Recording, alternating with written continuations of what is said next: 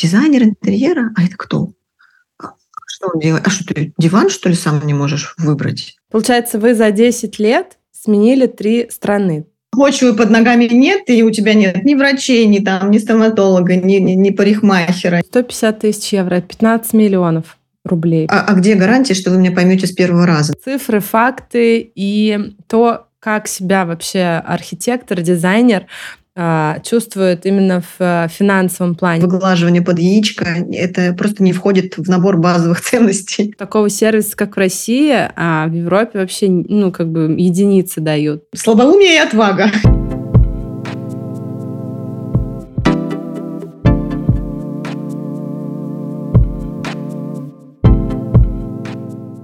Построить карьеру в другой стране – классный, но невероятно сложный челлендж. А может ли дизайнер интерьеров работать на несколько стран? Героиня этого выпуска доказала, что это возможно. Екатерина Малая, основательница э, интерьерного бюро In More, живет на два города – Париж и Берлин. Ее проекты находятся в Швейцарии, Германии, а теперь еще и во Франции. Я расспросила Катю обо всем, как она оказалась в Европе, чем российский подход к дизайну отличается от немецкого, а еще и от французского, о всех тонкостях стройки, о поиске новых заказчиков, а главное, как у нее на все это хватает сил. Эпизод получился максимально насыщенным и информативным. Если вам нравится такой формат, подписывайтесь на подкаст «Бранд» и ждите новых историй о дизайнерах, которые работают в разных странах.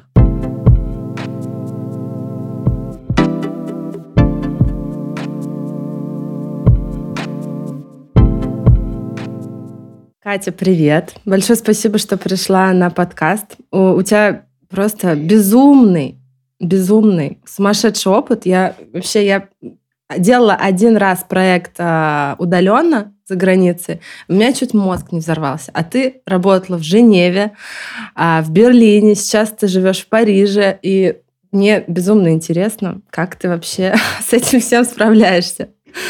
Ну, слабоумие и отвага, я же говорю основной девиз. Ну, на самом деле, мы просто, ну, как бы, жизнь подкидывает обстоятельства, и ты в них как-то действуешь. Когда мы уезжали из Москвы, это было уже почти 10 лет назад. Э, план был вернуться через три года, потому что это переезд был, первый переезд был связан с назначением мужа. Он работал в корпорации, в большой компании, и вот у него такой assignment был временный на три года, и мы должны были вернуться через три года в Москву. И не первых двух лет мы поняли, как же там нам нравится. Это вы переехали в Женеву, да? Да, да, да. Мы приехали в Женеву, там была штаб-квартира компании мужа как раз. И вот первый год я пребывала в такой эйфории. У нас, э, у иммигрантов очень много проблем, с которыми они сталкиваются. Ошибочно думать. Ну, я думаю, что сейчас уже многие почувствовали, конечно, это на себе. Но ошибочно думать, что ты переедешь, и прям вот новая жизнь сама начинается. Даже когда переезд такой мягкий, как у нас был, в том смысле, что там компания обо всем позаботилась, и вещи перевезла, там и каких-то, какую-то поддержку организовала с помощью жилья, там школы для детей и так далее все равно... Да, это действительно звучит как супер мягкий да. вход в, Тем в миграцию. Все равно почвы под ногами нет, и у тебя нет ни врачей, ни, там, ни стоматолога, ни, ни, ни парикмахера, ни кружков. Для... Ну, короче, тебе приходится налаживать быт, и это съедает огромное количество энергии. Если человек переезжает, вот муж у меня да, с первого дня пошел на работу, мне надо было всем этим э, заниматься. Вот. Плюс э, в Европе, не только в Женеве, не только в Берлине, не только в Париже, большая часть недвиг... ну, жилья сдается белой и пустой. То есть мы приехали в пустой дом. Вот мы въезжаем, там полы только. Слушай, а ты, у вас как раз та история, когда вы со своей мебелью потом а, Мы переехали с чемоданами, да, из Москвы. Но, естественно, мы обрастаем, обрастаем. С, с последующими переездами я, конечно, устраиваю чистку и стараюсь от многого избавиться. Пытаюсь на, наперед просчитать, что мне понадобится в новом доме, а что нет, да, не войдет. Тут, например, в Берлине у нас были высокие потолки, а в Париже низкие. Все мои там светильники, ни один не подошел. Но выяснилось здесь по приезду, что здесь, например, это мы плавно переходим уже к особенностям да, да, и архитектуры, что э, у французов они вообще не любят верхний свет. И э, вот у нас на, мы снимаем дом здесь, в под Парижье, да, и на первом этаже у нас вообще нет верхнего освещения. То есть их просто не некуда. А настенный, напольный, да, наверное? Да, настенные, напольные, они заведены на выключатель. То есть ты заходишь и включаешь все-таки свет, да, выключатель, но зажигается вот нижний средний свет. Ну, соответственно, вот все, все наши светильники до сих пор там еще в подвале лежат. Я все думаю, надо их как-то выложить куда-то на аналог Авито, да, тут в каждой стране есть свое. Вот, но не доходят руки. Ну, смысл Получается, в том, угу. Получается, вы за 10 лет сменили три страны. Правильно я да. поняла? Да, да, да. А у тебя есть какой-то план, ну, да, именно вот э, даже не в бытовом смысле, а вот в профессиональном, поскольку ты пример того, как можно сохранить профессию, даже мигрируя в такие разные по менталитету, по темпераменту страны. То есть вот ты приезжаешь, ты сразу, ну, там, понятно, какое-то время вы там э, эти стоматологов uh-huh. ищете, садики и так далее, а потом вот как бы, когда уже пора... Это э, только первый раз я взяла такой тайм-аут на поиск э, стоматолога, потому что потом уже эти рельсы, конечно, шли параллельно. Я же не могу остановить проекты, да, текущие, которые у меня есть, или там не могу перестать платить зарплату команде, вот, поэтому уже все, все, все вот это вот идет параллельно. А, как? А у тебя, ну, получается, э, ну, ты как индивидуальный предприниматель, нет, я была индивидуальным предпринимателем, сейчас уже два года, ну, по-немецки это ГМБХ, ООО, да, аналог да, корпоративная история. А, то есть ты можешь иметь ООО в Германии, но в то же да. время нет, жить нет. в Париже, да? То есть там на Евросоюз это как единая система? Ну нет, нет, не совсем. И в Германии, и во Франции страшная бюрократия и куча всяких э, нюансов, где уже даже когда ты живешь годы, очень все равно еще не просто разобраться, поэтому процветают э, всевозможные налоговые консультации, юридические консультации. Вот эти люди очень, э, в общем, хорошо устроены в жизни, потому что здесь действительно очень большое количество всего. Но, опять же, нет ничего нерешаемого, да, просто нужно брать и делать.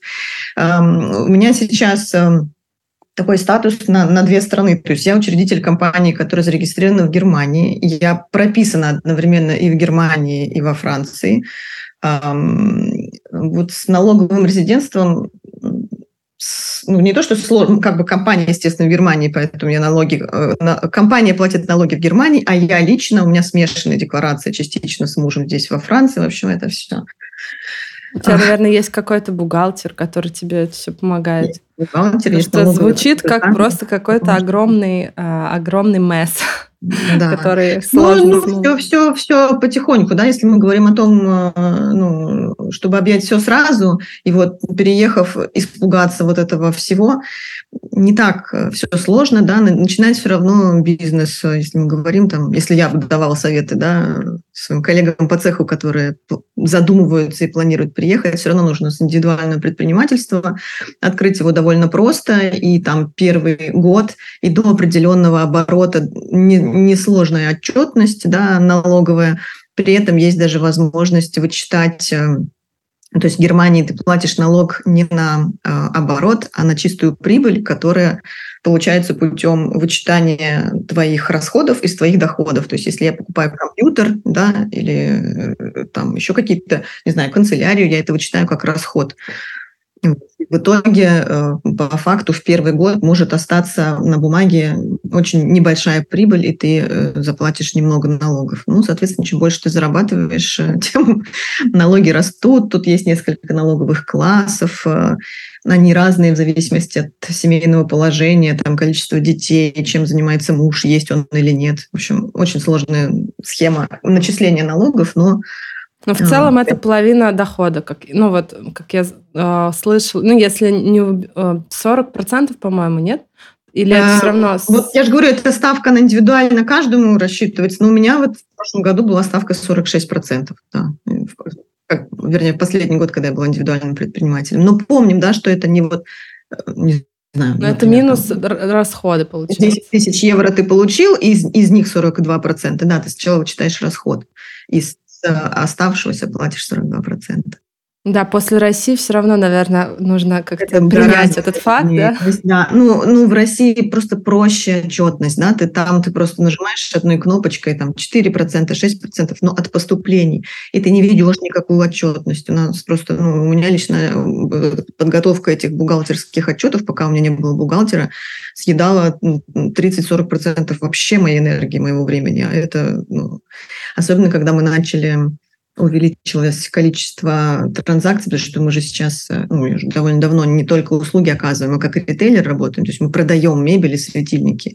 И то есть каждая лампочка, каждый счет на каждую лампочку – это все работа бухгалтера. То есть это нужно все абсолютно, каждую покупку отдавать э, налоговым, э, налоговикам в конце месяца или квартала.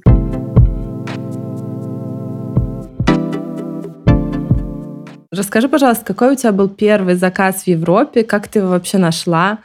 А, и вот как это потом привело к тому, что у тебя ты работаешь там в трех странах? Первый, первый берлинский я как раз хорошо помню.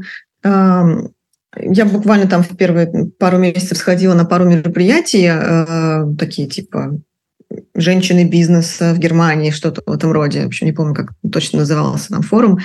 Эм, это ну, такой ивент, где какие-то спикеры есть, но самое ценное это, конечно, нетворкинг, да, общение. И вот там нужно было коротко представляться, желающие, да, могли среди зрителей. И я, соответственно, стала рассказала, чем я занимаюсь.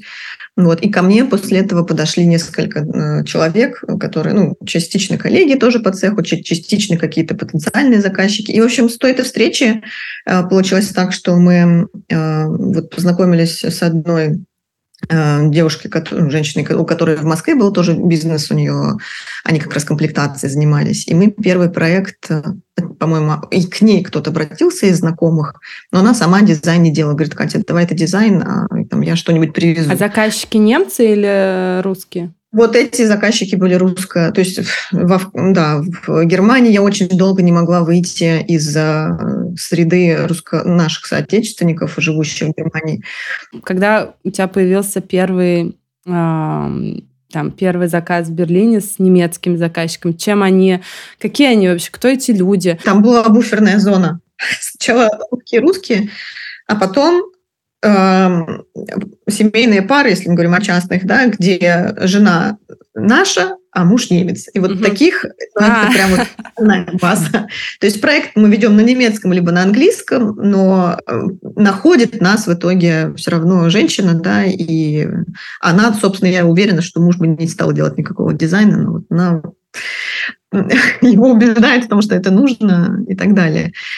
И, соответственно, на этих э, проектах, на этих клиентах я знакомилась да, с особенностями менталитета, понимания и подхода вообще их, их взгляда, их видения нашей, в принципе, профессии. И я помню там один из первых таких кейсов, а, этот вот муж немец сказал, мне друг вообще спрашивает, дизайнер интерьера, а это кто? А что он делает? А что ты диван, что ли, сам не можешь выбрать? Да вон, говорит, скажу магазин, пойди выбери диван. Там, вот я купил вот хороший диван, синий. Ну, то есть на таком уровне, причем это не, ну, не самые бедные люди, да, потому что это все покупка собственного жилья и еще и привлечение там, дизайнера. Это вообще считается практически люкс-перелюкс. Вот, то есть э, другой вообще, в принципе, подход. А потом начали появляться совсем э, такие частные проекты, да, в которых не было русских ни жены, ни мужа. Вот. И с ними тяжелее. Причем это ты когда была в Берлине или уже в Париже? Да. Ну, ага. и сейчас тоже. В принципе, у нас же как бы штаб-квартира продолжает оставаться в Берлине. Я летаю раз в месяц, как минимум неделю. Все равно я так двумя ногами. Одно здесь, другое там. И проекты в основном у нас основные сейчас до сих пор э, в Германии. Э, с ними тяжелее, причем до, до сих пор для меня ну, многое понятно, но часть э, сокрыта. Эм, они просто не такие, как мы. А можешь какой-то прям супер э, показательный такой колоритный use case показать, где вот э, сложно понять их или... Они как раз гораздо больше уделяют внимание вот этому project менеджменту. Да? Должны быть в порядке все папки. Просто присылать им там документы один за одним там, ну, как бы им нужно вот таймлайн, им нужно, чтобы у нас была какая-то таблица, да, сначала мы это делали в Google таблицы, потом там по-другому, потом Project Это а, семья, они оба немцы, да? Или они... Да, да, да. Да, Или... но это даже сейчас, вот это там три кейса вот таких, и везде это общее. А да? как они говорят? Э, ну... Первый раз я помню, мы, мы не предоставляли там таймлайна, что будет сделано на этой неделе, что будет сделано на следующей неделе, что на, там, через неделю. Просто, в принципе, я сказала, что там проектирование займет столько-то, там реализация столько-то и так далее. И вот он на там, третьей неделе попросил, э, говорит, а где ну, какой-то Google Sheets, или я не помню, в чем там делали он даже сам ее сделал. И для меня это было прям... Я такие вещи воспринимаю как укор, думаю, как это так? Мне клиент, значит, тут э, ну, учит, как нам нужно работать. И мы прям очень быстро тогда подсуетились и прям ввели это в свою практику. И таймлайн этот стали шерить, эм, и вот отчеты понедельные даже отправляли. Понедельные потом отказались очень много ну, как бы э, суеты вокруг этого, там, раз в две недели и э, немцы это ценят, да, что вот им нужно понимать. А, еще очень важная вещь. Я просто начала обращать внимание, какое производит впечатление на там, первой, второй встрече, уже после подписания контракта, демонстрация, вот чего бы ты думала, ни там примеров 3D-визуализации, которых мы делаем, хотя такого в Германии почти никто не делает, ни планировка, нет. Сметы проекта, вот mm. смета действует просто как волшебная палочка. У меня сразу, мне кажется, прибавляется 10 сантиметров роста и, и, не знаю, еще 100 э, килограмм авторитета. Как только я показываю смету, как мы ее рассчитываем, у нас теперь смета еще и интернет, ну, то есть сначала мы делаем гранд-бюджет, еще ну, до... Я понимаю, откуда ноги растут, поскольку мы с тобой одни, одну школу проходили. Но ну, на самом деле, э, да, на но... самом деле это реально прикольная тема, потому что ты как бы сразу выделяешься на фоне, наверное... У нас я... очень сильно отличается смета и гранд-бюджет от АИ, если ты об этом, потому что это просто разные страны и, ну, как бы... Ну, нет, да понятно, но подход в целом... А, подход... Я просто реально просто видела... Ну, у нас был кейс вот с клиентами, с которыми тяжеловато шла коммуникация, они что-то сначала ну, как бы одно там, задание нам дали, да, одни референсы показали, мы сделали концепцию, потом они почему-то присылают совсем другое, потом совсем третье. Я говорю, давайте мы как-то, ну, я начала уже нервничать, я говорю, давайте мы вернемся к тезу, смотрите, что мы написали, и вы подписали. Первое, второе, третье, четвертое, пятое. И там, значит, этот стал человек, а он рожденный уже в Германии, но тем не менее по-русски говорит, он не пишет по-русски, но по менталитету он немец, да, и это тоже такая тонкая грань. В общем, он стал и какое-то такое слово сказал. А, он говорит, так, мне этот курятник надоел, сказал. Что? Что? Сказала я, и сказала, я сейчас выйду на кухню, это у нас в офисе было, говорю, за водой. А когда вернусь через пять минут, мы с вами поговорим о том, что только что произошло. То есть здесь еще... А, ну и, в общем, когда я вернулась, я сказала, что давайте мы договоримся с вами. Мы таких слов не позволяем мы себе, и я никогда не позволю, чтобы так со мной общался клиент. А, это там первое было. После этого он, правда, осекся и что-то там начал говорить, что типа вот, это же вы должны, там не вы должны. Но я к чему говорю, что а, он относился ко мне как к девочке, которая там какие-то картинки рисует, и он сейчас может бесконечно вот, ну, там свои идеи проверять, а мы будем бесконечно там э, вот так вот бегать, и, ну, потому что мы всего лишь девочки-дизайнеры. Но эта встреча у нас была запланирована на, как раз на обзор сметы. Угу. И у него были какие-то уже просчеты, и то, что он до меня там пытался просчитывать у кого-то мебель без проекта, ну, в общем, какая-то немножко странная история. Я, во-первых, прокомментировала эту смету, сказала, что где там безумно дорогие материалы использованы, где можно сократить, как можно эту смету даже у этого поставщика э, ужать там два раза. А после этого продемонстрировала наш вот этот гранд-бюджет, где можно, ну, у нас там просто интерактивно можно выбирать даже сегмент, да, ты можешь сэкономить на кухне, взять там базовую комплектацию. Я знаю, сколько приблизительно будет стоить кухня там в помещении 20 квадратных метров, да, э, сколько она будет стоить в эконом э, материалах, в средних и в высших. И так по, по всем этим э, пунктам. И, в общем, когда они это увидели, он встал и сказал, Катя, я даже не подозревал, что, что вы типа это можете. И после этого у нас прямо исправилась э, коммуникация. Они реально стали, ну, там он с женой был, они очень стали уважительно относиться. Они звонили э, там с просьбой э, там что-то там проверить или перепроверить. В общем, без моего слова не происходило вообще ничего. А до этого был какой-то хаос. В общем, то есть вот демонстрация того, что, э, во-первых, мы ориентируемся в ценах, во-вторых, мы контролируем их расход, в-третьих, мы проектируем только в рамках утвержденного бюджета, а не просто там нарисовали какой-то космический корабль, да, и будем пытаться его, его реализовывать. Да, вот это действует вообще просто феерически. И как раз именно больше на немцев, чем на наших. А, если, например, а, на них такое это впечатление производит, то есть получается, вот если сравнить вас с местными подрядчиками, там, с дизайнерами, то как отличаются подходы? Там, возможно, у тебя есть коллеги, кто работает. Я слышала часто, что такого сервиса, как в России, а в Европе вообще, ну, как бы единицы дают. Если мы говорим про Германию, у них просто это все разделено. Да, дизайнер, он занимается дизайном.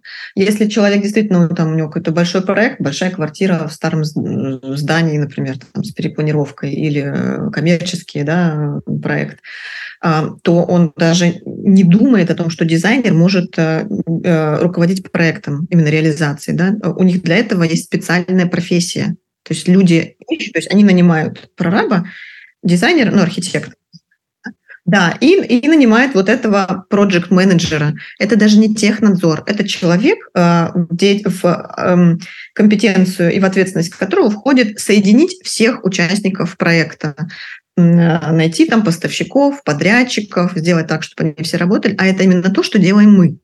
То есть мы как раз делаем полностью. Вот у нас там бывают клиенты, которые нам ключи передают от квартиры, и через полгода я их встречаю в аэропорту, везу к ним домой, и у них там гель для душа налит, тапочки стоят и бутылка шампанского в холодильнике. А они даже ни разу не были на, на, ну, в, на, в квартире за это время. И вот этого, насколько я знаю, либо не делает ли кто, либо я просто не знаю этих людей. Вот таких дизайн-студий э, в Берлине я не знаю, такой полный консьерж-сервис фактически, э, потому что они привыкли диверсифицировать это. Как э, в Париже, во Франции, я пока не могу сказать, что мы тут только год, да, и нет ни одного полностью еще осуществленного проекта, и, соответственно, практики, сложившиеся здесь, ну, то есть у меня здесь есть тоже несколько знакомых э, э, дизайнеров, которые давно работают. Но что здесь очевидно, точно, здесь вообще гораздо более простое отношение ко всему к процессу. И здесь как раз красота на первом месте. Да, вот я это тоже у меня просто Берлин и Париж это такие одни из самых э, запрашиваемых э, по интересу городов, и ты уникальный гость, который может поделиться и про это, и про то, да еще и про Женеву в придачу немного. У меня была, был, был ну, такой небольшой страх э, перед переездом в Париж. Думала, как-то я в Тулу со своим самоваром еду. Да? Вот я представляю, сколько дизайнеров интерьеров в Париже на душу населения. Э, и тут вот я приеду, вот кому я тут, в принципе, нужна. То есть рынок перенасыщен. Оказалось, нет. Оказалось, что он просто в 10 раз более емкий, да, и действительно дизайнеров и архитекторов больше, но и запрос ровно столько же раз больше. И я абсолютно убеждена, что у каждого дизайнера есть свои клиенты, они где-то ходят, главное просто им встретиться. И точно так же у каждого клиента э, ему подойдет далеко не, не каждый исполнитель, да, не каждый дизайнер.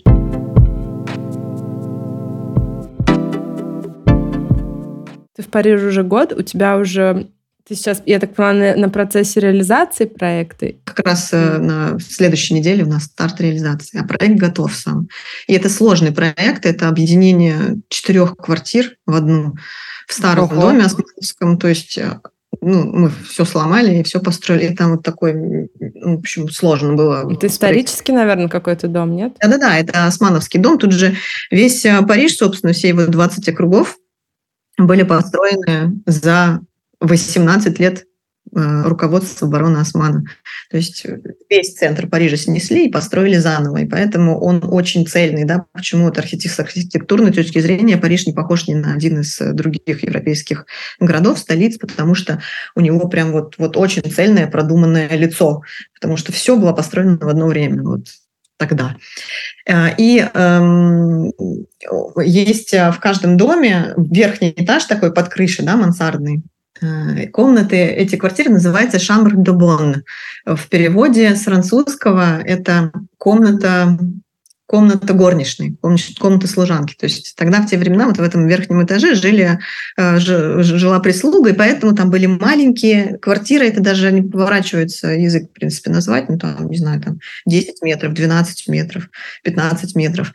Вот. И последние 30 лет очень активно эти квартиры объединяются в, ну, в большие, чтобы, естественно, хоть как-то быть пригодными для жизни по современным стандартам. И вот у нас там четыре квартиры общие. Это сколько в общее?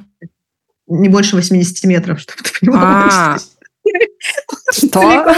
По 20 метров квартира? Вот, так что... А ну, заказчики французы?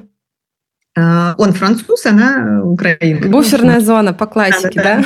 Да, мы проект на английском языке ведем. Ой, да там... Слушай, но, знаешь, на самом деле, мне как вот дизайнеру, я тоже недавно была в Париже, я, ну, просто смотрю на эти здания невероятной красоты, и, ну, все равно архитектура, она уже задает тон, там такие окна большие, там арочные, не арочные. Ну, и в целом уже многое за тебя сделали, когда в таком доме? Вот э, если это, ну, как бы права ли я, либо не всегда так, либо наоборот намного сложнее с этим старым фондом. Я вот, например, знаю, что в Англии там э, каждую там стеночку ты переносишь, тебе нужно э, это как-то узаконить. А вот в Париже есть вот эти вот а старым фондом сложно, конечно. Э, вообще, в принципе, с ним это же такая коробка с сюрпризом. Ты можешь что угодно напланировать, как гениальный проект сделать, а потом зайдут строители, и тебе надо будет переделывать проект полностью. Я вот боюсь с этого момента потому что, ну, в принципе, мы там многое предусмотрели уже, но тем не менее, батареи в странных местах, там, мы, сейчас будем пытаться делать э, в, в полу, да, отопление, но рисков Там не деревянные много. перекрытия? Там деревянные перекрытия, естественно, и там, там особая технология, да, а, воду, газ. Там есть такие фишки, например, одна стена везде же это дымоход, э, и в нее нельзя вообще даже саморез вкручивать в этот дымоход. И вот ну, стена это вот посреди гостиной, туда надо, ну, как бы у нас по планировке можно просто пустую оставить. И тут, в общем, по-разному. И розетку ходишь. даже нельзя вставить туда, например. Розетку нельзя вставить и так далее. В общем, ну, это же все, ты же знаешь, любые ограничения для нас э, являются спусковым крючком для какого-то творческого акта. Ты потом как-то э, выходишь из ситуации, обыгрываешь, и уже потом в конце, ну, никто, естественно, даже предположить не может, что там были какие-то сложности, потому что в итоге получилось красиво. Вот. А Возвращаясь к этому вопросу, конечно, приятнее работать в красивой архитектуре, в интересной архитектуре. Она может быть с какими-то несовершенствами. Вот возвращаясь в, э, в Берлине, эти здания называются ну, начало 20 века, да, постройки или конца 19-го, Альтбау. Ну, Альт – это старый, да, Альтбау, а здесь это османовские дома. И вот в берлинских Альтбау э, есть эм, комната, которая называется прям Берлинер Тимер. Это э, ее особенность в том, что планировка самого дома, вот такой вот буквой П, э, ну, как бы колодец, да, и вот внутренние углы э, это такие окна находящаяся на какой-то небольшой скошенной стенке э, вот этой берлинерте, и больше окон нет. То есть она, получается, темная эта комната и с дурацким окном ну, вот на, на, на скошенной... Во внутренний двор, который, да, выходит? Да, во внутренний двор. А объем комнаты довольно большой. И вот каждый раз тебе нужно как-то вот изощриться, чтобы придумать, что ты с этой комнатой будешь делать. Либо ты ее, не знаю, в темный цвет покрасишь, да, чтобы только ну, как бы усилить ощущение коробочки, либо ты там, я не знаю, ну, в общем, каждый раз это челлендж. Но мне нравится, мне нравится, когда это вот не новостройка, где квадратненькие, четыре комнаты аккуратненькие, а вот какое-то такое намешанное что-то, и ты с этим пытаешься что-то придумать.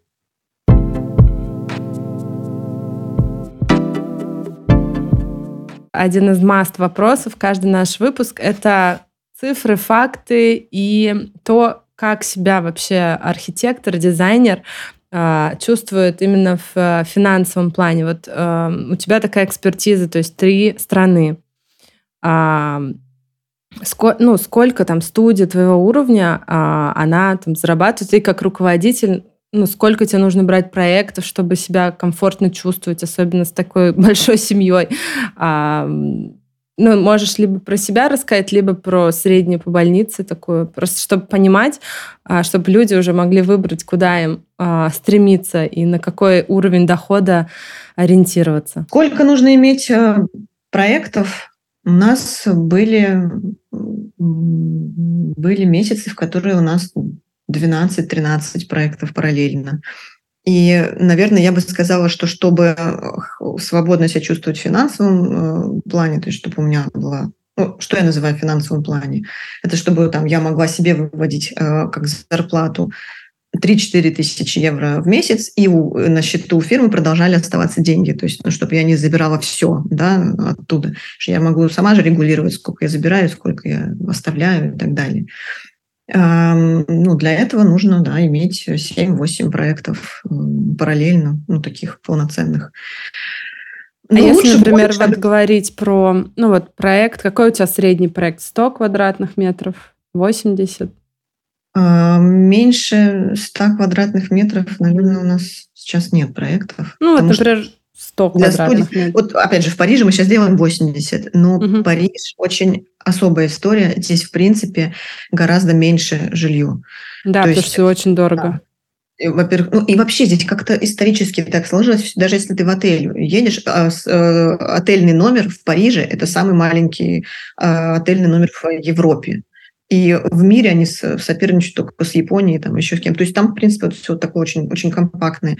Даже в кафе ты наверняка, если бывала в Париже, а, видишь, как сидят люди. Они просто на головах друг у друга сидят. То есть я в жизни, у меня рука не поднялась бы запроектировать столько столиков на такой пятачке. А здесь это норма. Как раз вот 100 квадратных метров.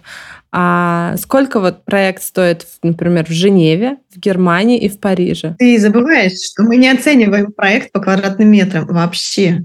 Ну, я понимаю, что... но у тебя же есть какая-то, ну, ты же все равно КП какое-то выставляешь. У нас, как есть, КП... есть 100, вот приходит клиент, и у него 100 квадратных метров. Это может быть 5 тысяч евро, это может быть 10, это может 15, 20, 25, в зависимости от того, что мы там будем делать. Серьезно тебе я сейчас, я сейчас не утрирую, не юлю, это действительно так. То есть мое КП, мой офер, включает в себя, после того, как я разговариваю с клиентом, понимаю, что ему нужно, выезжаю на место, смотрю объект, да, я понимаю уровень глубины проекта полная перепланировка, там инженерные конструкции, то все, либо покраска, стены, подбор мебели, либо, не знаю, планировочные решения и пару чертежей, да, и дальше они там застройщику отдают, например, бывает такое, что застройщик сам это абсолютно разный набор э, наших действий, абсолютно разные временные затраты. И в моем КП, собственно, не деньги, а часы. То есть у меня там первая фаза и описание, что мы будем делать, столько-то часов. Вторая фаза описание, столько-то часов. И а, я поняла. Слушай, ну это прикольно, кстати, удобно даже э, и для заказчиков. То есть они понимают, как будет процесс строиться, сколько это занимает времени. А, и насколько часто твой, а, твое как бы предварительное коммерческое с, с фактом совпадает? Это же, ты, наверное, догадываешься, самый распространенный вопрос э, после, от клиента после того, как они получают предложение. А как, э, какова вероятность того, что мы перейдем этот лимит? И я отвечаю так же, как тебе сейчас отвечу. То есть это, э, эти часы основаны на анализе предыдущих проектов, и в них взято среднее значение там, на каждую задачу. Перебрать мы их, конечно, можем, но в 90% случаев это не по нашим, э, не, от нас, э, не по причинам от нас независящим, да, зависящим в большем случае от клиента. Если клиенту нужно 11 вариантов планировки, а не 3 или 5, как у нас там заложено, э, мы сделаем, конечно, 11, но мы предупреждаем, что будет перебор по времени. Нельзя 11 вариантов планировки сделать, делать так же быстро, как 3. Да? И точно так же, если, там, не знаю, коллажей мы делаем 5 итераций, хотя, по идее, должна быть одна, потому что это уже такой этап, когда многое согласовано. Но клиент, ну, давайте еще это посмотрим, давайте еще это посмотрим. А, значит, следующий вопрос от клиента, ну, а, а, а где гарантия, что вы меня поймете с первого раза, да, что мне не придется там, что мне, что мне понравится то, что вы мне там с первого или со второго раза предложили. На что я им говорю, для этого мы тратим прям реально основательно готовимся и составляем очень большой подробный ТЗ. Мы высылаем вам анкету, мы с вами обсуждаем все. Очень сложно после этого неправильно понять, да, что вы хотите. Мы референсы обсуждаем. Делаем сначала стилистическое концепт совсем там на референсах из Pinterest, да, планировочное решение, а потом укрупняем и так далее. Тем более на каждом этапе предусмотрена возможность расторгнуть контракт да, в конце каждого из этапов. Их там шесть у нас всего. А сколько у вас стоит, например, разработка проекта? Час? там комплектация и... Час, эм, час у нас стоит 55 евро. Это, а. это вот если сравнить с рыночной ценой, это какой ты знаешь, тут я, как бы, насколько я понимаю, это все равно ниже, ну, может, это средний или, или, или чуть ниже среднего, но это очень сложно узнать, потому что здесь не принято писать в открытых источниках э, цены. То есть, если ты зайдешь на сайт любой студии или дизайнера в России, там прям в разделе услуги и цены будет цена за квадратный метр там, или еще как-то. Еще онлайн-калькулятор. Да, скорее всего. онлайн-калькулятор. Это все здесь не, не, не существует. И э, я просила вот своему менеджера, прям заниматься таким промышленным шпионажем. То есть она месяц потратила на то, что она рассылала в разные студии фейковый запрос, ну как фейковый, на свою квартиру вообще-то, то есть фотографии там и все такое, чтобы получить оферы на аналогичную деятельность, э, на аналогичный набор услуг, вот что мы предоставляем, чтобы вообще понять, где мы в рынке находимся с этим. И даже это нам помогло, но частично, потому что оферы настолько разные, и настолько, там может быть там цифра там, 18 тысяч, например. Но ты, когда вчитываешься в офер, ты понимаешь, что, скорее всего, они не делают половины того, что делаем мы.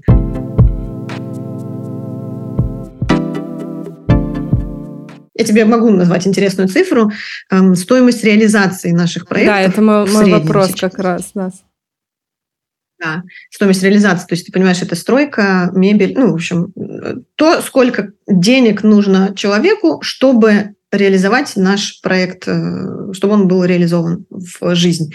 Это приблизительно 150 тысяч евро. 150, 160, 170. В сметах у нас вот до 200 доходило, но клиенты просили сметы в этом случае урезать. Давайте там урежем, 100, не знаю, 20%. Давай сейчас, секундочку. 150 тысяч евро – это 15 миллионов рублей примерно. Сейчас я курс просто крейзи. вот. Здесь я не смогу тебе помочь, потому что я уже потеряла да, привычку да, пересчитывать. Вот. То есть, получается, это сколько квадратных метров? 100 метров? Ну, давай будем считать, что, ну, скажем так, у нас э, меньше одной тысячи евро на квадратный метр не получается. Угу. Это какой сегмент? Это Икея или это там столярка не, заказная? Не, а? Да, столярка заказная там есть везде. А, но ты помнишь о том, что стройка сама, то есть там нет, э, как правило, натурального мрамора или там, ну, там, если плитка есть, то немного, да, потому что многие квартиры мы после, после а, от застройщика получаем, там, с паркетом, да, например. Либо если это старый дом, э, то мы там сохраняем старые полы, да, там лепнину, мы просто красим, не, ну, не, не перешпаклевываем полностью все стены. Мы можем менять сантехнику полностью, разводку и менять электрику, но там окна и двери, например, остаются старые, да, мы можем переставить одну дверь там в новое место. Ну, то есть есть какие-то вещи, которые, если делать все с нуля, вот как делается в России, у вас другая вообще, в принципе, смета, потому что вы делаете все с бетона, с нуля, и поэтому много расходов, которых мы здесь не несем. Что еще я хотела уточнить? Вот э, столярка, например. Я, ну, там, например, была недавно в Копенгагене, там, конечно, качество реализации а, вот всех этих столярных изделий, оно близко к ювелирному. То есть все вот эти стыки, э, сочленений деревянных и так далее. Но это, соответственно, и цена, которая, ну, для, например, э, в России это просто супер люкс сегмент. Как дела обстоят в Париже, где также там почасовая оплата, наверное, у столяров? А, насколько это вообще дорогое удовольствие, мебель на заказ? Я тебе хочу сказать, что, в принципе, аккуратности стыков и вот каких-то мельчайших, вот того, что видно, условно говоря, на макросъемке, да, или того, что вот видно ближе, чем 40, 40 сантиметров, Здесь уделяется гораздо меньше внимания. Здесь гораздо важнее э, дизайн, если мы про Францию говорим, про, про Париж, да, и как это выглядит э, со стороны, на фотографии, да, и вот ну, со стороны там двух метров, да, с расстояния. чем э, тонкость выделки.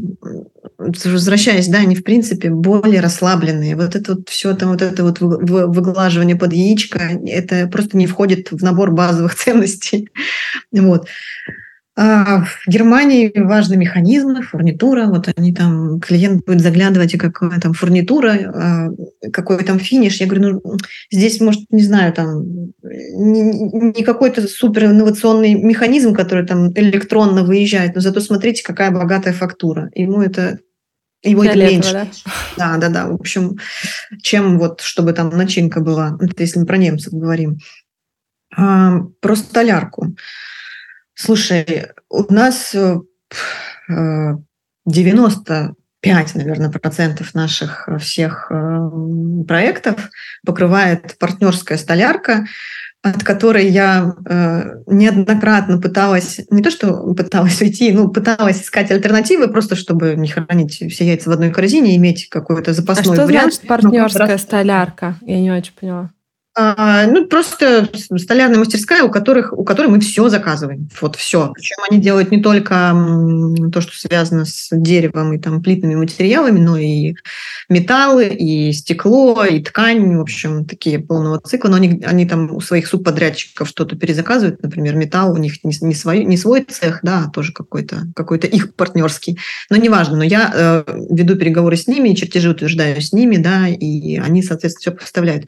И это Э, столярка э, тоже не немецкая. У них немецкое юридическое лицо, но ребята происхождением тоже из э, Западной Украины. У них семейный бизнес там уже больше 20 лет.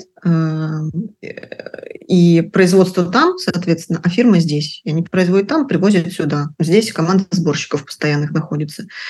И вот их качество и их Гибкость, наверное, это вот просто в 10 раз важнее, чем все остальное. Я пыталась с разными немецкими столярками сотрудничать. Э, и это обычно бывает так. Сколько? Нет, мы вот не можем шкафчик сделать 58 сантиметров, мы можем сделать 55 или 60. Э, кухонные студии все немецкие работают э, как это я называю, такой апгрейженный вариант Икеи. То есть у них есть стандарты шкафчиков. Они не могут сделать полностью по мерке, как, как ты хочешь.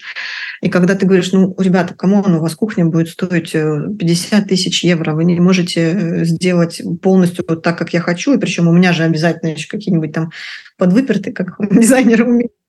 Они говорят, это вам нужно в э, авторскую столярную мастерскую, а в кухонных студиях такого нет. А в авторской это будет 500 тысяч евро стоить, как я понимаю, а да? И такое там, это может два года длиться. А вот если про строителей говорить, кто обычно эти люди? И какие-то есть прикольчики тоже в общении с ними? Слушай, ты знаешь, вот этот факт, который меня удивил, я думала, что в Германии у меня будут немецкие строители, во Франции французские. Э, э, это в Германии, наверное, турки, да? В Германии нет очень много поляков потому что Польша через два часа до Польши, да, очень много. Если в Польше, как эти же польские строители не рассказывают, в Польше э, много рабочих из Украины, а сами поляки едут в Германию. В общем, это такая цепочка. И, и поляки, и молдаване, белорусы здесь есть. В общем, здесь много восточных славян, и они работают в э, местных фирмах, то есть они, как правило, говорят худо-бедно. Здесь по-французски, там по-немецки, но между собой, естественно, они говорят на родном языке. Я с ними говорю либо на русском, либо, ну, в общем, на смеси, на всяких разных. Э, вот даже сейчас у нас вот этот кейс в Берлине с ребятами-дипломатами, они так получилось, что они бригаду нашли, сначала бригаду нашли, а потом поняли, что они без архитектора не справятся, и нас уже нашли, поэтому бригада не наша. Я не люблю такие кейсы, потому что приходится доказывать, что я не верблюд потом очень долго новому прорабу. Но, тем не менее, как есть. И я-то думала, ну, сейчас вот с немецкой бригадой наконец поработаю, потому что он там ее долго выбирал как-то. Почему-то я думала, что он немцев. Нет, они там сборная, сборная команда, тоже поляки, э, поляки, белорусы, еще какие-то ребята, в основном поляки. В общем, мы с ними по-польски. Ну, у меня так базовые есть. Ну, а какие-то есть э, особенности, о которых интересно рассказать, там, подходе, или там, может, также та же почасовая плата, наверное, у них, Или... Есть, да, и там они, конечно, тоже стро... делают предложения, да, расписывают все, эм, но э, точно так же как бы если там, они по времени перебирают, они выставляют дополнительные счета. А, какие особенности, какие особенности? Нет, конечно, не очень быстро. То есть даже наши вот выходцы из, из наших стран, да, когда работают здесь, там больше, не знаю, там полугода, года, уж тем более, если это 5-10 лет, то они полностью воспринимают местные традиции, что прорабы часто немцы, да, а строители уже, соответственно, отовсюду. И был, например, у нас кейс э, в Берлине, принимали объект, и в ванной комнате там потолок э, покрашен в темный цвет, одна стена в темный цвет, остальные э, стены такой керамогранит под, под камень. И, значит, строители наложили реально такой щедрый, толстый слой акрила везде по стыке, на, на стыке стен с полом. И я говорю, объясните, зачем? Ну, и еще сверху покрасили этим вот цвет потолка. Выглядит это ужасно. Тем более, говорю, ну, хорошо, говорю, я могу еще понять там на стыке плитки и потолка. Ну, на стыке потолка и гипсокартоновой стены зачем? Он мне отвечает, так по технологии положено. Если придет гуд-ахтер, это ну, такой технический специалист, да, если клиента вызовут технического специалиста, он не примет объект, если не будет этого толстого слоя акрила. Ну все, тут вот что, что вот можешь сделать. А акрил ты имеешь в виду как типа затирки, что ли, акриловый какой? Силикон, акрил такой. Угу. А, силиконовый герметик, герметик, да. А, бывает, ну вот да. Угу. Бывает акриловый герметик. Угу. В общем, где-то там вот толщиной там, в 7 миллиметров или в сантиметр вообще. Видимо, вот это ну, то есть они уже как бы знают, э, видимо, наступали на эти грабли, чтобы не переделывать. Они даже тебя не спрашивая уже лепят вот эти вот а, герметики без согласования. Да. А в Германии вообще там же есть на все вот э, инструкции и положения, вот, и, конечно, строителям легче работать по ним. И все вот этот наш подход, там, поставить плитку на ванну, например, чтобы вообще не было никакого герметика, и там внутри только загерметизировать, они это не делают. Они говорят, что у нас по технологии мы должны завести плитку за ванну, еще и под ванной положить плитку обязательно. Я говорю, зачем? Расход плитки, да, там итальянской мы ее заказали, лишних, э, не знаю, сколько там, 3 квадратных метра, во-первых. И, во-вторых, нам, нам их не хватило. У меня в чертежах под ванной и за ванной нет плитки, а они ее положили. У нас не хватило плитки, мы останавливаем стройку, ждем еще там два месяца э, заказать эти За 3. ванной тоже эту плитку? Да, потому что так положено у немцев по технологии. Я говорю, зачем, если там есть гидроизоляция? Ну вот какие-то такие вот вещи, это я уже работаю десятый год, да, ну, я, естественно, на следующую стройку я сразу предупреждаю, говорю, так, давайте сразу договоримся, если вы сейчас будете настаивать на том, чтобы класть плитку, и никак иначе, то мы заказываем больше, да? ну, то есть это такие грабли, на которые наступаешь, наступаешь, э, делаешь. И потом чек-лист, наверное, да, какой-то составляешь, который обсуждаешь потом с ребятами на берегу.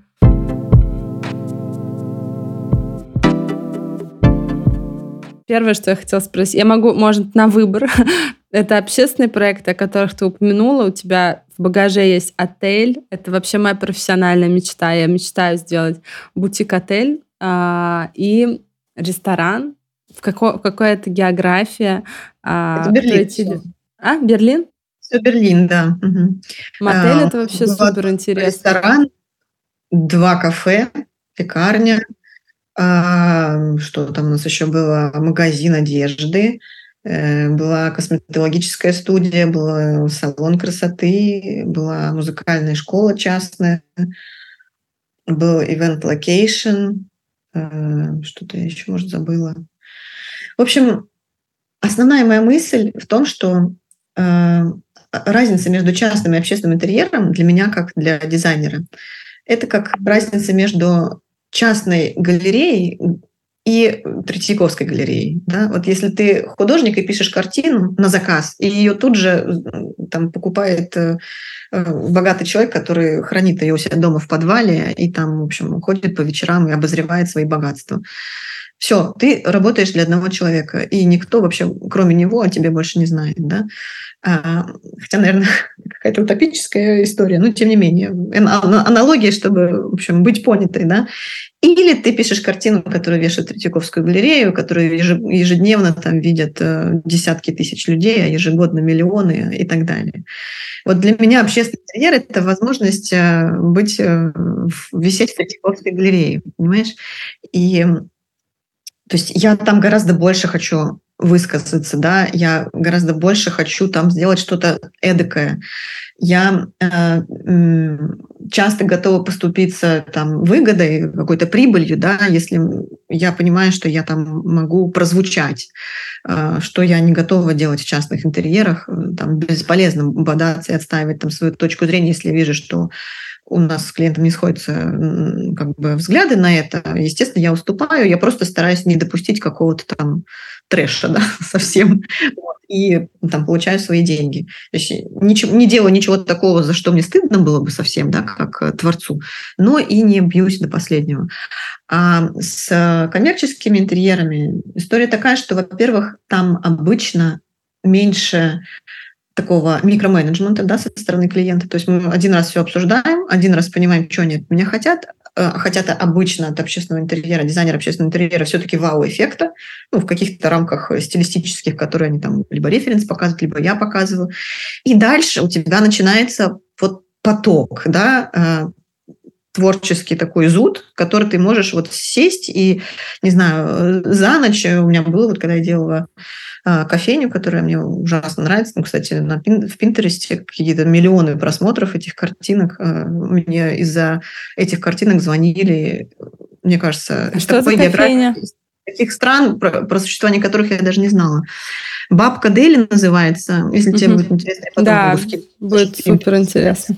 Пин этот. Вот. А, и там был как раз кейс, когда я творила, и меня почти ну, ничто не ограничивало. Да? Естественно, там был бюджет утвержденный, там референсы и так далее, но я смогла там проявиться.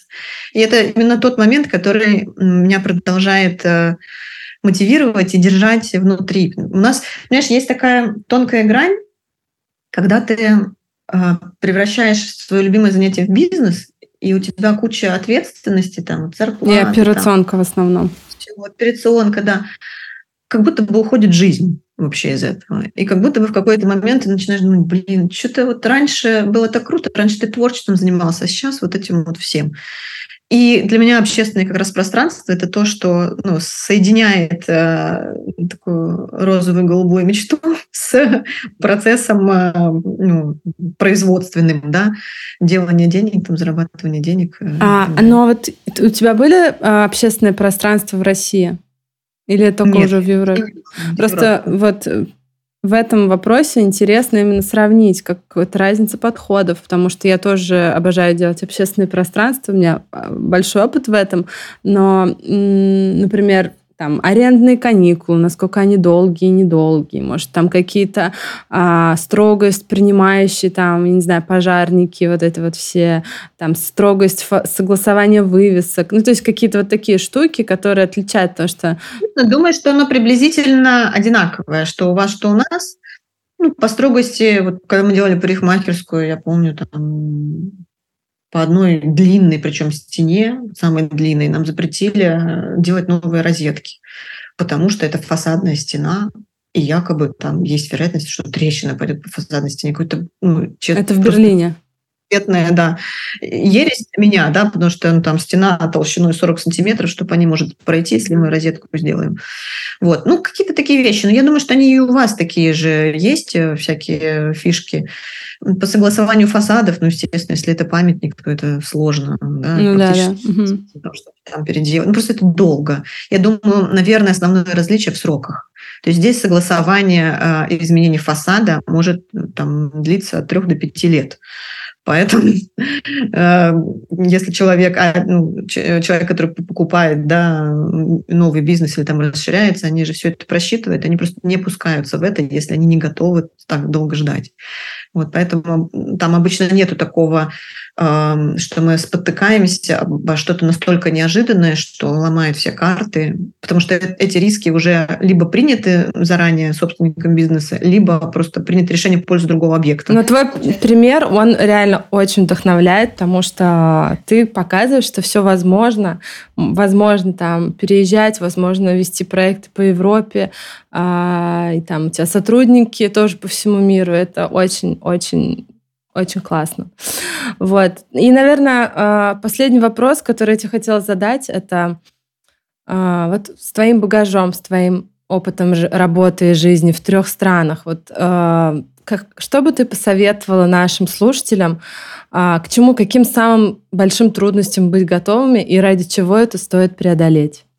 Ты знаешь, все-таки основные трудности, я считаю, связанные, ну, которые будут, с которыми будет сталкиваться человек, принявший решение переехать, будут связаны не с работой, а именно с э, просто трансформацией сознания и э, с обеспечением просто комфортной среды проживания. И вот приспособление к другим, ну, изменившимся условиям. Да? Это как у цветка, который пересаживают из одного горшка, из одной земли в другой, и там земля, и там земля, да, и там воздух, и там воздух, но он болеет первое время.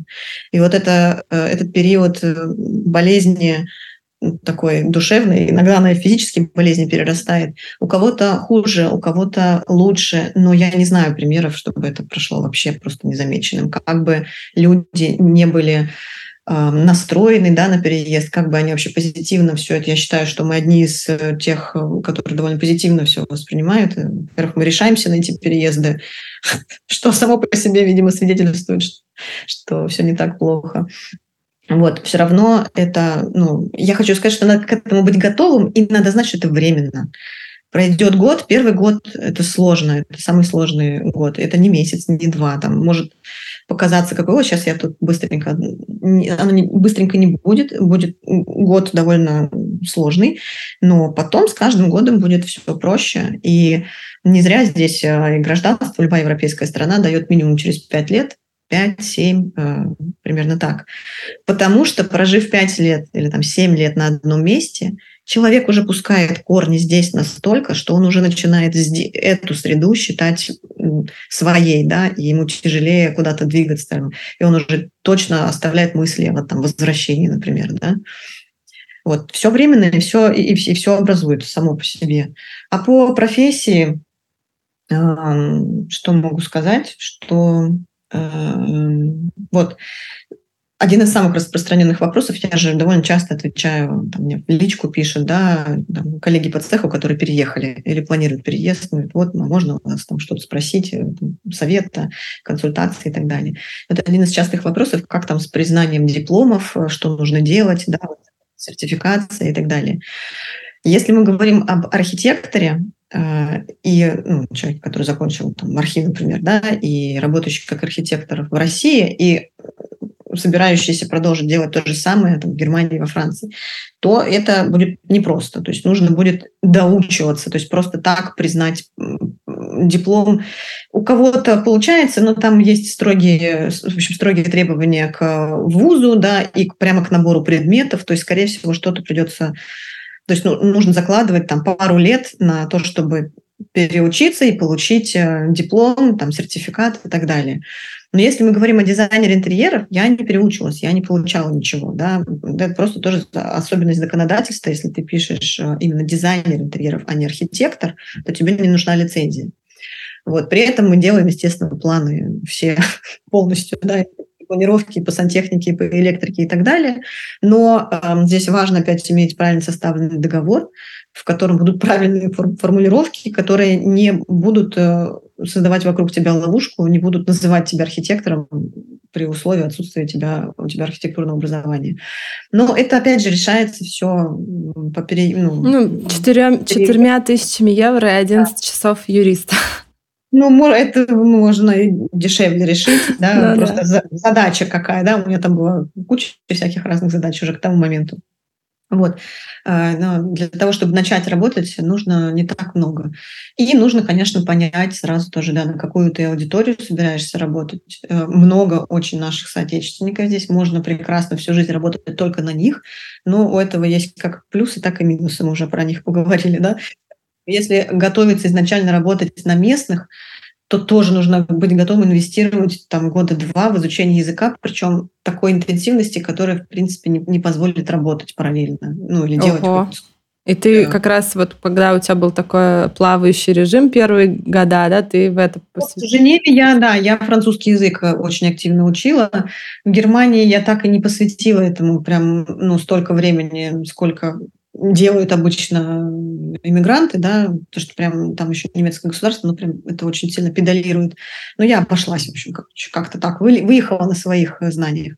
Вот, но по-хорошему, опять же, если мы говорим о долгосрочном планировании, Сейчас в наше время, правда, это почти как э, шутка звучит, оксюмарон, долгосрочное планирование. Спланировали на год-два что-нибудь, а не на 10, да, 15-20. Но если мы говорим о долгосрочном планировании, то в язык 100% нужно, конечно, нужно потратить время, и тогда ты вот будешь чувствовать себя свободней а, в, в поиске клиентов, в коммуникации с ними, вообще в куче разных взаимодействий с внешним миром, там, с государством, с налоговой, с всякими профсоюзами и так далее.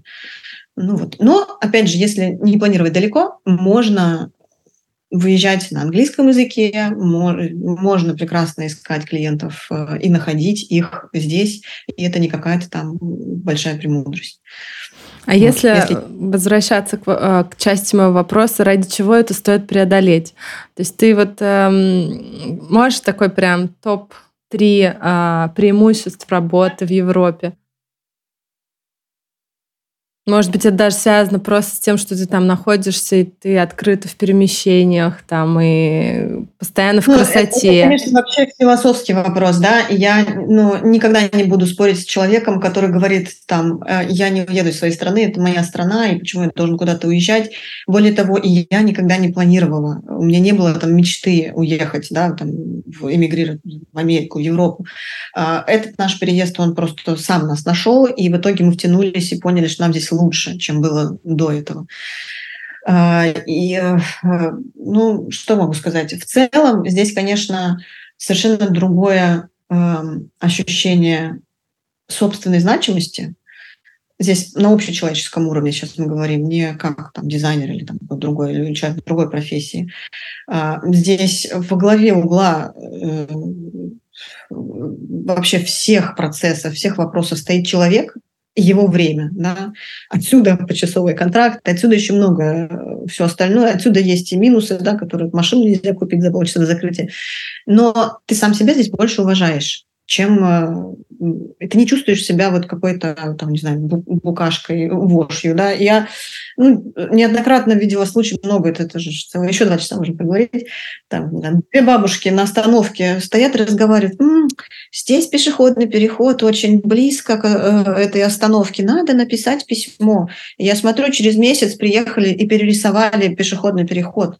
Ну, то есть бабушки написали письмо, его и перерисовали, потому что, ну, короче, это... То есть ты влияешь? Ты чувствуешь, да, что ты да, да, да, можешь да. повлиять хотя, на то, что не устраивает. Хотя надо сказать, что я не тот человек, который стремится, вот э, есть люди общественники, которые везде там, не знаю, в классах становятся, там у детей, да, становятся там, не знаю, вот как это называется, родительский комитет там возглавляют, да, и везде вот. Я, я не он, но мне нравится ощущение, что если мне что-нибудь нужно, я, я, я это, в принципе, смогу сделать здесь. А, ощущение безопасности. Да, ощущение безопасности, ощущение, естественно, легкости перемещений. Мы вот сейчас ездили в отпуск с семьей, мы сели в машину с детьми, мы хотели поехать в Альпы, но в Альпах была плохая погода, поэтому мы поехали на океан, на французское побережье, Погода в Альпах оставалась плохой, поэтому мы оттуда поехали вниз в Испанию, оттуда уже доехали до Португалии и вернулись. Мы ничего не планировали заранее. Нет никаких виз. Это нет никаких... В текущей реальности то, что ты говоришь, это вообще какой-то просто параллельная реальность, потому что у нас один ребенок, и это уже существенно ощущается, когда ты покупаешь билет, и ты там до Турции, блин, тебе надо 200 тысяч отдать, просто чтобы долететь, чтобы потом еще куда-то улететь. Вот мне нравится, да, потому что здесь как бы все доступно на машине, э, фактически любая страна. Особенно, конечно, было круто жить в Швейцарии в этом смысле, потому что там три часа до Милана, э, пять часов до Парижа, если мы говорим про машину. Ну и во все остальные стороны тоже, тоже не очень далеко, в общем-то. Э, но это если мы говорим о жизни. О дизайне здесь, в принципе, с одной стороны, сейчас я последнюю важную мысль скажу. У меня даже было некоторое, когда я уехала из Москвы, там, через год-два, три, у меня даже была некоторая зависть. Я вот смотрю там выпуск, там, AD, там, 100 лучших там, дизайнеров, да, или там, архитекторов, э, э, или там, или декор. И ну, такие проекты делают, такие сложные, там, навороченные, то прям видно. Ну, и мне казалось, что о боже, я уехала оттуда, на самом деле, где гораздо все живее, э, где больше возможностей, где, ну, в общем, все Ты это... сейчас про идет... Иди Раша говоришь? Ага. А, ну, угу. которого уже нет. Да? Ну да. Вот. А здесь вроде как меньше возможностей, да, и вот люди и тоже часть сами неплохо оформляют, часть вот ну, новостройки квартиры, часть тут чуть-чуть частично, вот это меня немножко напрягало. Но с другой стороны, конечно, уровень безвкусицы здесь э, на нуле. Если мы говорим, что дизайн, он, ну, как бы там в Германии, я считаю, что там почти нет дизайна, да, или он там очень точечный, там в Париже его больше, там в какой-нибудь другой стране, там еще как по третьему, но без вкусицы нет. И это очень сильно меняет, э, в принципе, базу, я не знаю, такую э, эмоциональную, интеллектуальную и вот нашу визуальную. То есть тебе не нужно а, клиентов еще доучивать, да, и вкус прививать. То есть базово уже да. вы на одном языке даже, говорите. И даже, ну, если мы говорим там, не знаю, из Москвы чуть-чуть отъедешь в любое там место, да, там будут какие-нибудь чудовищные там металлические или черепичные крыши, на как... просто очень много вот прям э, вокруг тебя будет вещей, которые тебе царапают взгляд. В России до сих пор так, да, и я не знаю, когда это. Это, возможно, опять же, связано с тем, что очень быстро все меняется, вкус не успевает перестраиваться в масштабах нации, да, и так далее. А здесь э, он медленно трансформируется, и ну, нет, нет, нет такой пошлости, бескусицы и так далее. Здесь приятно смотреть по улицам, там, на людей приятно смотреть, на дома. Ничего особенного, но ничего плохого. Оно все складывается. Все в... миленько очень. Да, все миленько, да. Вот. Кать, спасибо тебе. Ты на самом деле, это только не нужно вставлять в выпуск, но такой классный, развернутый ответ на наш вот этот э, финальный вопрос мы еще не получали. И он действительно не да? просто типа «ничего не бойтесь, будьте открытыми, учите язык», а ты прям знаешь так э, от всего сердца а, такие классные дала совет, да и в целом выпуск получился невероятно информативный. А, мы как будто три интервью записали, потому что у тебя экспертизы во всех трех странах. Вот, поэтому тебе просто огромное спасибо. Я думаю, ты множество людей вдохновишь э, своим примером и тем, что не нужно бояться, и что даже э, если у кого-то это наймофобия, то можно найти своего заказчика гибко и реализовывать себя, и даже делать отели и рестораны. Главное захотеть.